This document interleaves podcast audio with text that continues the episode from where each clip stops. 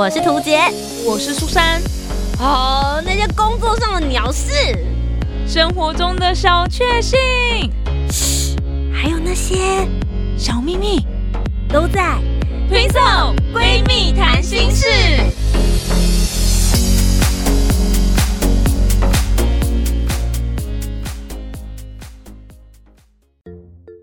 Hello，大家好，我是涂杰，我是苏珊，我们是 Twin Twin Soul 闺蜜谈心事，遗物整理师，你们有看过这一部片子吗？今天就来跟大家聊一聊。这个好像蛮有名的，我在 FB 上面也是一直看到有很多人在分享。因为其实因为居家防疫的关系啦，我多了很多时间看影片。嗯嗯。因为以前真的工作太忙碌了，所以没有时间追剧这样子，所以这一次趁着居家防疫时间看了蛮多部好片子，像之前的话有跟大家推荐过《火神的眼泪》哦，对对对，是一路看一路举一把眼泪这样子。哎，可是后来我有朋友也推荐，但是他有跟我说这部片真的是越看越闷，还是算了，就是还就是还是跟我说不要看比较好，不然的话会看得更闷这样。我觉得要看你的心情代入，你是不是一个很容易带入角色心情的一个人？如果你是的话，我觉得《火神的眼泪》看到第六集以后，你可能会觉得会有一点，像我就会有一点胸闷的感觉。嗯嗯，就是很阿杂。然后，因为他在这一部片里面，我觉得他没有真正他他讲述了这个实际的情况。然后，因为最近刚好疫情的关系，真的有发生类似的，就是呃火灾，然后也有。消防员离开的事情，所以大家的代入感就会非常非常的强烈。对，就但它里面讲述了这个情况之后，其实里面有一个近似比较开放式，但稍微偏向正面的结局。可是你你其实，在看的过程，你身为一个观众，你明白的知道，在现实生活中。事情是没有这么顺利的，嗯，对我我就不爆雷的方式，就让跟大家讲一下这个过程。可是我必须要说，我觉得它里面点出了很多在消防这个职位的人，这个职人，以及在这个社会现况来说，大家对于救护人员这方面的一些相关认识。其实我还是很鼓励大家去看，心情我觉得是一回事，因为那是剧情嘛，嗯。但是我觉得透过这出剧里面，你可以看到一个在你的生活日常当中，它。让你的社会结构建立完善一个非常非常重要的保护机制，但其实我们从来没有去认识他他们的工作范围内容，他们的日常会是什么样子？那知道了他们的日常，我觉得会多一点同理心。嗯，没错，对，所以呃，我觉得刚好我在疫情期间看了这两部就是比较长一点点的影集，就是呃《火神的眼泪》还有《遗物整理师》，我个人觉得这两部片都需要有非常强大的同理心。嗯，就算你没有同理心好了，我觉得看了这一部片，它其实是会触发你应该要对这个世界，或是对这个社会的每一件事，或者是每一个职位的人都应该要有同理心。我觉得这是我目前看完这两个片子之后，可以统合起来给大家的一个感觉。嗯，我觉得同理心真的很重要，真的。嗯，所以今天就来跟大家聊聊，就是遗物整理师。那先问一下苏珊好了，也刚好问一下，就是各位听众朋友，你们对于遗物整理师这个职业熟悉吗？然后如果还不晓得他们在做什么工作的话，你第一个脑袋里面浮现的印象或是想法，甚至是你猜测他可能在做什么样子的工作？哎，我还真的是没有听过遗物整理师哎，但是但是我知道有那个会去 清理。清理房子的，就是是有人在那边过世或什么之类，他们会去清理什么之类的。我倒是知道有这样子的职业，但是我那时候听的职业是觉得蛮惊悚的感觉啦。但是我是比较偏向那种事件现场的吧？对对对对对，是那种东西，可能比较就是比较接近呃人死后发生的的事情的的，就是处理后事的职业吧。是不是那种感觉？对对对对。但是遗物整理，我一直以为遗物是家人自己要去整理的耶。嗯，好，我觉得可以，因为我也是看了这部片之后才去搜寻，然后也才了解说，哎，真实世界里面的遗物整理是在做些什么样子的事。像呃，我之前有看了一篇报道，他在说台湾的第一位遗物整理师是一位女孩子，然后其实他们平常在做的工作其实是在做房间整理。就是大家应该知道有一些就是居家收纳师吧？对对对对对。对，就是你还活着，但是你的房间跟死了没什么两样，就是很乱的意思。对，他就来帮助你活化你的生活空间。他本来做的是类似像这样子的职业，然后后来就是因为他持续在服务的，就是客户当中，就是有人离开了。嗯，那离开之后，他发现他的家人不知道怎么面对他的遗物，不论是太难过了，或者是觉得。这个人我平常也没在跟他相处，都有可能。嗯，对。那他不知道怎么解决他的这些里面的东西，他想要丢掉，他可能也丢不掉，或者是他不知道哪些事情、哪些东西是应该留下来，或是对这个人有意义的，他没办法去做辨别。嗯，对，所以就会请到这样子的遗物整理师，等于是以一个第三方的陌生人角度，其实你最能够判定这个东西的某种程度的价值感。哎，第三方可以吗？这个人的人生故事，遗物整理师应该都不知道吧？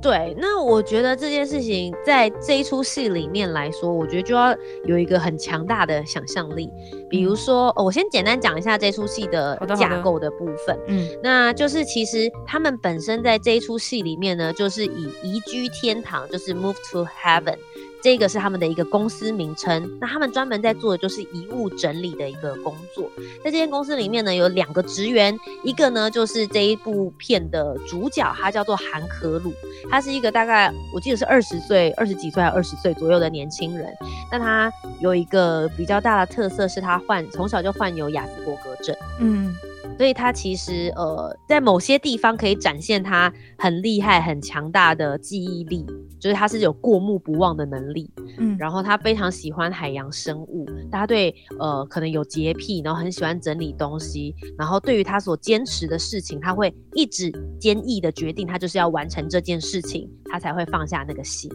那另外在这个公司里面的职员，另外一位就是他爸爸。所以等于是他爸爸开了这家公司，然后带着他一起来做这个工作，这样子。那呃，这个故事就从这边开始展开。那后面的时候，其实在这个公司里面的职员有一些不同的调动，有加入一些新的伙伴。然后呃，这个过程里面，他们就去整理了一家又一家的遗物。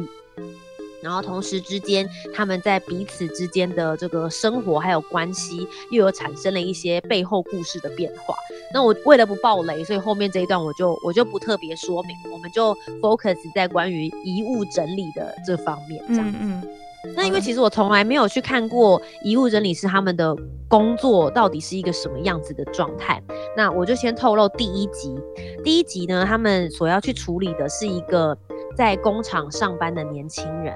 他们家家境是非常贫苦的，所以他很努力的先去了这间呃工厂，等于是有点类似像做那种打工仔的感觉，然后很努力的想要考上正职的工作，然后考上正职之后，希望就可以给他在乡下的爸爸妈妈给他们就是比较好的生活，但没有想到呢，他在做这个工作的过程之中，有一天半夜他去修理机台，结果这个机台卷进了他的脚里面，那。他没有钱可以去看，就是也没有额外的保险金可以去处理他的脚伤，结果最后他就因为就是类似像蜂窝性组织炎的方式，然后就呃沉尸在他自己租的那个小房间小阁楼里面。这个是他们所处理的，在这个案也不是说他们他们所处理的第一个案件，他们已经做很久了，那只是说从第一集出现的时候，这是他们第一个处理的案件这样子。所以也就建立了大家对于这件事情的角色。他们进去的时候是可能很恭敬的，会有一个仪式，然后就会说，比如说，呃，某某某，呃，你已经在二零二零年的五月二十九号过世。那我们现在呢，我是来自于 Move to Heaven，就是移居天堂的遗物整理师。我是谁谁谁，我是谁谁谁。那接下来我们就要来帮你搬你人生的最后一次家，这样子。然后等于是先很恭敬的跟对方说明你现在要做些什么样子的事情，然后就开始进行整理了。然后整理的过程里面，我觉得他们比较大的特色在这一出戏里面是他们会准备一个黄色的小箱子，嗯，然后他们会把他们认为在整理的过程之中，觉得对这个人很重要，我是这样东西可以代表他的日常的物品，他会把它放进去整理成这个黄色的箱子里面，嗯，那这个黄色的箱子里。不一定是存折，就是不一定只是有钱有价值的东西而已，它有可能是这个人的驾照，或者是比如说像他们在整理这个年轻人，因为他很努力想要考上正职，所以他有做了非常多的功课，有很多的参考书，所以他们觉得这些参考书能够代表他在活在这世间的某一个日常，所以他也会把这个参考书放进去这个黄色的箱子里面。那他常常去某一家便利商店，然后每天都买一样的食物，就是都是吃饭团。然后他们就会在这个过程里面去想象说，即使他人已经不在现场了，可是我透过他所留遗留下来的这些生活轨迹，你可以拼凑起来这一个人是一个什么样个性的人，他所留下来的书信。然后他所联络的内容，他的账单，他可以透过这些蛛丝马迹，然后他跟他就是可鲁跟他的爸爸，他们就会开始去想象跟刻画这个人在这个房间里面过着什么样子的生活。然后我觉得那个过程里面，就像我刚刚讲的，他就是必须要发挥很大的同理心，他要知道说为什么他会这么做，他选择，比如说呃，他每天都去同一家便利商店。然后每次买的都是买一送一的饭团，所以他饭团并不是只吃肉松饭团，他会根据买一送一的饭团的不同而买不同的口味。嗯嗯嗯，所以你就可以知道他也许是为了要省钱，他省钱是为了什么？他打开他的存折，发现他每个月固定都会汇一大笔钱给他乡下的爸爸妈妈。嗯。对他就是为了要提供给爸妈更好的生活，而且他是个很孝顺的孩子，他持续都有在做，所以你可以感觉出来说，好，他就会建立起这一个人他的个性会是一个什么样子的。他为了要省这个保险金，所以他最后没有立刻去医院看病，会这样子做的人，然后还能够在这边容忍他的痛。然后这种坚毅的过程，他的个性会是一个什么样子的感觉？他曾经在这张床上讲他什么样子的话？对，我觉得这个这个过程对我来说，其实是这出戏里面最迷人的地方。常常有人都会说，你想要知道一个人的故事的时候，你必须听到他开口说话。嗯，可是身为一个一路整理师，你要了解到。就是你所要服务的这个客户或服务的这个对象，你已经没有机会让他亲口开口对你说了，你甚至没见过他一面，你只能看到他的照片而已。那你要怎么认识他？其实你会发现，周遭的这些物品比想象中还要能够更代表你这些人更多一些，它能够为你传达一些事情。有时候我觉得，就是在这整部遗物整理师的过程之中，你会看到的这些内容。那当然，后面我觉得他有，因为毕竟是戏剧，所以他加入了一些其他的角色之间的碰撞，然后还有他们之间的一些故事跟回复。后来有出现另外一个角色，就是可鲁的叔叔，也就是他爸爸的呃弟弟这样子。只是他们比较特别的事情是，我记得他们好像是同父异母还是同母异父，我有点忘记了。但就是他们是有部分的血缘关系的的兄弟，那他们之间又有发生一些故事跟回忆。呃，这个故事交杂也还蛮精彩的，等于是说这个叔叔加入了这间公司，但事实上他以前的工作是一个拳击手。哦，对，就是你知道从一个拳击手变成一个遗物整理师，所以又把一个很呃负，应该是说比较矛盾的角色，你会觉得他的个性怎么会适合嘞？嗯，因为你一进去看这个角色的时候，你本来看他爸爸跟可鲁，你就会觉得哇，他们两个真的是很适合做遗物整理师。嗯，因为他们的个性可能都是温温的。嗯。然后很愿意细心的观察，可是你们应该可以想象出来，就是一个拳击手的样子嘛。嗯，大家想象都是你知道挥洒的汗水啊，然后就是很火爆啊，很阳刚这样。对对对，很阳刚。这样子的人去做遗物整理师的时候，会有什么样子的感觉跟冲突？还有他们的生活会起息什么样子的变化跟涟漪？我我觉得在后面的时候，这段故事的描写也让我很感动。所以其实后呃，它里面也。表达了很多亲情、友情，然后也有一些也有跟现在比较呃比较夯的议题，就是多元成家，其实也包含在这个里面。我自己个人在看的时候，我是觉得很感动，就是从第一集到最后一集的时候，尤其越到后期，我哭的越惨，嗯，一路哭哎，就我妈说我很夸张，因为呃我就是那一种很喜欢看完结的片子的人，我会在一两天之内把十集全部看完。所以我就是眼睛一路肿肿到 就最后，然后因为因为我相信有些人，如果你是有点害怕鬼神之说，你看到遗物两个字的时候会有点害怕，嗯嗯，因为会觉得会不会一直看到一些你知道呃。大体的画面这样子。嗯嗯那我觉得这一部片他们在处理的角度上面，我觉得算是蛮唯美。它最主要还是比较在刻画情感的部分，嗯所以我还蛮推荐大家。我觉得如果你是那种呃喜欢看比较心思细细腻一点的戏，然后或者是你对于人跟人之间的感情，你是对这方面会想要多了解，甚至对于生跟死之间，我觉得嗯这出戏对我来说最迷人的地方，就是它对于生跟死之间的跨越。我之前有去参加了一个就是死亡体验，我们之前的节目也有提过。对，对如果是就是听广播的朋友，也可以去听一下我们之前的 podcast，都还有留下来。所以我其实就是从那一次之后，我对于生跟死这件事情，我我会一直去思考说，我现在活着做的这些事情，在我离开之后，对于活着的人有什么意义，或者是对于我自己本身来说，我觉得我没有遗憾的嘛。嗯我我觉得会有这种，我会去思考这些事件。可是我觉得在看完《遗物整理师》之后，我的下一步就会去思考，我现在留下来的这些东西 对我很有意义。但是假设我今天就走了，或是我下个礼拜就走了，那这些东西是不是会造成我的家人的困扰？嗯，嗯，我我现在开始会去思考这些这些事情，对啊，因为其实我觉得也可以问一下苏珊，就是你你自己本身，你有想过，就是如果说你今天自己现在走了之后，你会希望你的家人留下什么吗？留下你的什么？还是其实可以全部丢掉？我觉得可以全部丢掉吧。但我我觉得是以我的立场，以我立场，我会觉得我身边这些东西没有什么，没有什么好留的。我自己是这样，而且而且我其实后来也是一直不断的在丢东西，我一直希望自己身边的东西越来越少越好。然后我就觉得现在对我来说已经没有意义的东西的话，就没有必要留下来这样子。然后，可是我觉得，如果是要以我家人的角度来看的话，我当然就不知道他们觉得什么东西他们会想要留，他们会觉得说，如果是就是白发人送黑发人这种状况啦，就是他们可能需要想想要留个什么我的东西可以思念或什么之类的话，我还真的不知道他们会选什么哎、对啊，因为我自己也会很好奇，比如说我看完那出戏，他们其实在戏里面整理了好几个黄色的箱子。嗯。就是他每一个人只能，就是一个人只会整理出一个箱子，那等于嗯是好几个客人就有好几个箱。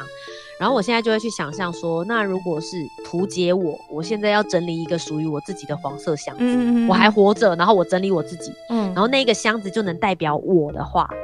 我会放什么东西进去？嗯我刚刚听你在讲的时候，就听你在讲这个故事的时候，我也一直在想这件事情哎、因为我就想说那个黄色箱子，因为现在是遗物整理师去挑，可是的确这一箱东西对于家属来说是什么，然后对于死者来说又是什么，我其实蛮好奇的。我觉得对死者来说，可能就只是他曾经来到这世界上走过一遭，能够代表他的东西。那对于我觉得他们这样的处理方式，其实我觉得很不错的原因是，很多人在家人或者是朋友过世的时候，他们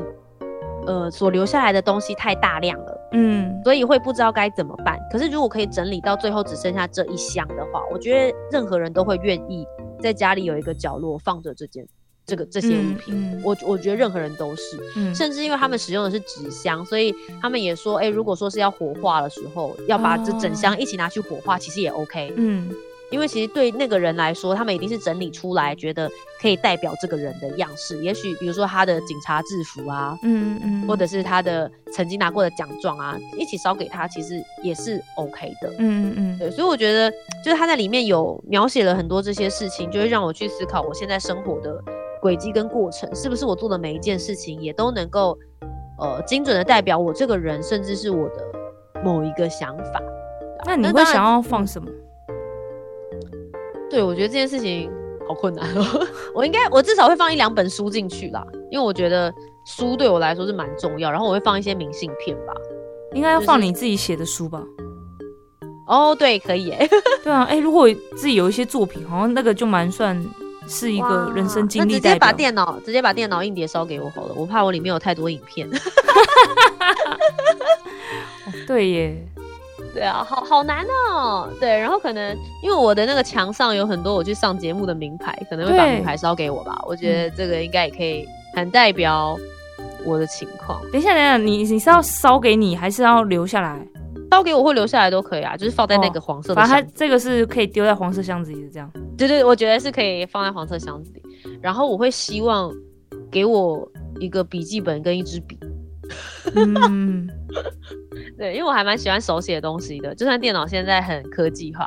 对我就是很喜欢记录下来这些内容。我觉得这些应该就蛮能够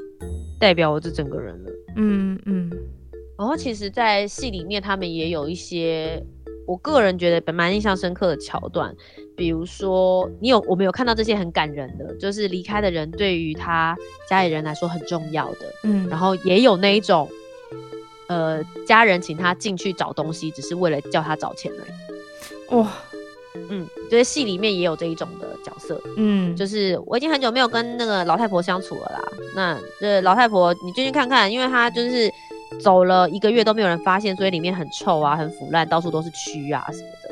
那我们都不想整理，那反正你们就是付钱，你们就会做事了嘛。那你们现在进去，你们去看看他有没有留下什么存折啊，然后里面有没有钱啊，你去处理一下，这样子也是有这种的。真的是，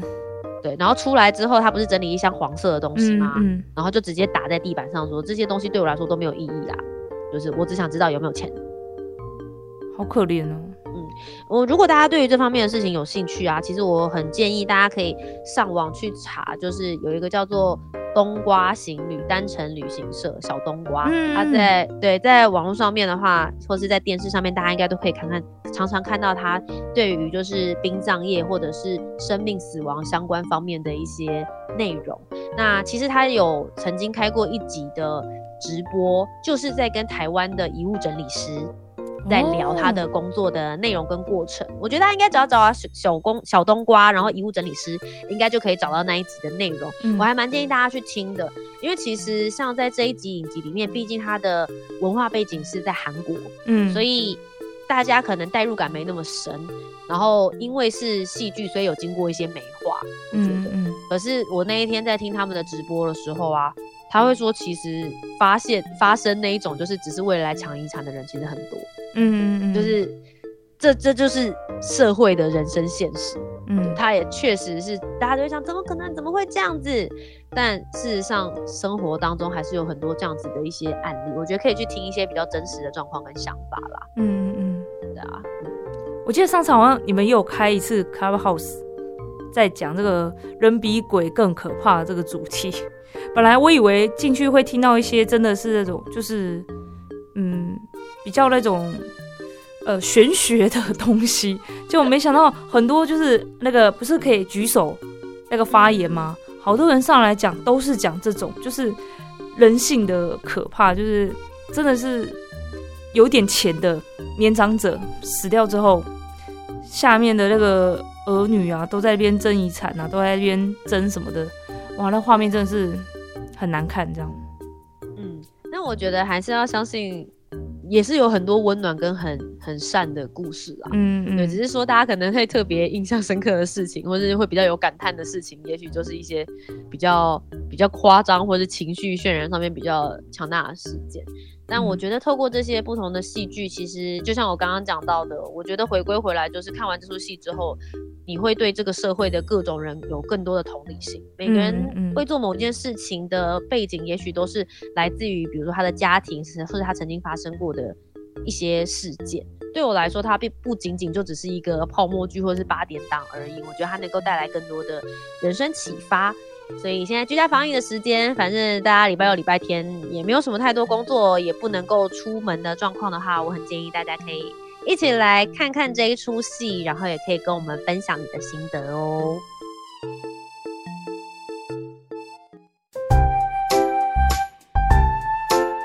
听完今天的讨论，如果你有更多不同面向的想法，也欢迎可以来留言告诉我们哦。Facebook、Instagram 以及 YouTube 频道搜寻“图杰”就可以找到我。那如果你搜寻苏珊 Love Music，就可以找到苏珊啦。记得帮我们留下五星的好评，订阅节目。在 Apple Podcast、Spotify、Sound 都可以听得到哦。听色闺蜜谈心事，我们下周见拜拜拜拜